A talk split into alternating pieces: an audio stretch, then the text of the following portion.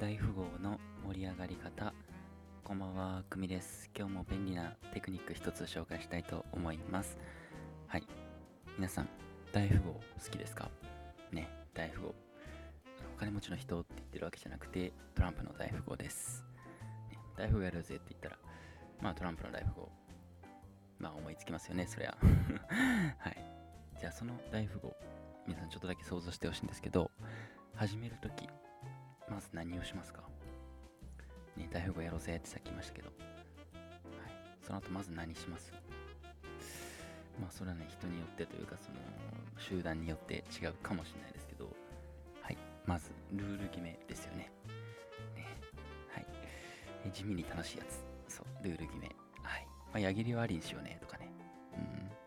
革命はありだよね。スペさんありどうする？まあいろいろありますよね。地味に楽しいやつ。あの時間楽しいですよね、結構ね。はい、意外にあの最初の盛り上がりポイントかなと思います。大富豪、大富豪するときのね。はい。お互いの地元ルールなんかを話し合ったり、えー、すると思います。で、そこで使える盛り上がりテクニック一つだけ今日紹介したいと思います。はい。まあ、だって本当に5分以内とかで終わるので、よかったら最後まで聞いてね、えー、せっかく今日聞きに来てくれた方は、あの、聞いた意味があるということで、最後まで聞いたらね、はい。最後まで聞いて初めて、えー、聞いた意味があるという それを実践して初めてですね。はい。えー、なのでよかったら最後まで聞いてください。せっかくなんでね。はい。で、えー、使える場面がまあ限定的ですよね。まあ今回、あの大富豪のルール決めるときに使えますみたいな。えー、なんで、まあ、あの、なんでしょう。まあどこでも歌詞、なんか、いつでも使えるわけじゃないですよ。もちろん。だけど、大富豪がある、やるときがあれば使ってみてください。はい。さあ、早速ね、みんながえー、まあ、ルールを決めていると。ね、みんなでこう何を何にする、これはありにする、これどうする、俺の地元あったよみたいな、えー、ルールを決めているとき、はい、何をすればいいのか、はい、どうすればいいと思いますか？どうすればいいってね、別にルール決めればいいんですけど、そうまあ、ちょっとこれ、ボケなんですけど、えっと、架空のルールを紹介してみてください。はい、今回はここです。架空のルールを紹介してみる。ね、架空ルールです。本当はないんです。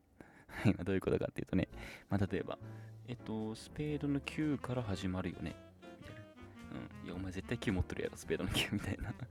え？いや、俺の地元そうやったんやけど、あ、違うんみたいなね。とか、あと、あと、5パンチって知ってる？とかね。そうそうそう。は？みたいな。うん。なんか、右の人パンチできるの？知らんって。とか、えー、あと、ゴロゴロパーティーどうする？とかね。そっちの地元なかったとか、ああ、愛知県だけか、みたいな。そうそう。もう適当に名前つけちゃうんですよ。ね、さファイブパンチなんかあるわけないですよね。そうそうそう。今周りからも、いやいや、あるわけないやん、そんなん、みたいな。いやいやいやいやいや、みたいな。お前5持っとるからってなんか効果つけんのよ、勝手に。みたいな、えー、感じの盛り上がり方が、まあ、狙いとしてありますね。はい。そんなのあるわけないでしょう。待ちですよね。はい。と言われるのが狙い。あのゲームが始まる前にね、あのプチ盛り上がれるので、ぜひ試してほしいですね。はい。ぜひ、えー、最後まで聞いてくれてありがとうございます。あのこれ結構本当にね、面白いんですよ。何でもいいですよ、本当に。4勝ちってあるけどね、みたいなね。4勝ちって。あ、ごめんなさい。ごめんなさい、ガタンってね。そう、そうなんです。なんか自分がね、持ってるやつで、なんか適当につけちゃって、や知らん？わしも知らんの？いいもうなしでもいいけど、みたいな。いや、ないから、みたいな。まあ、そんな、あの、掛け合いがね、あの、できるんで、大富豪、あの、盛り上がれるんでおすすめです、これ。はい、ぜひ使ってみてくださいね。はい。